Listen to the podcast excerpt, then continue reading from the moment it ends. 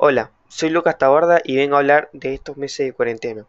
Cuando se anunció la cuarentena no me preocupé tanto, yo pensaba que iba a durar como mucho dos meses. Yo pensé que iba a ser como una relajación emocional para todos. Al principio empecé haciendo tareas por compu.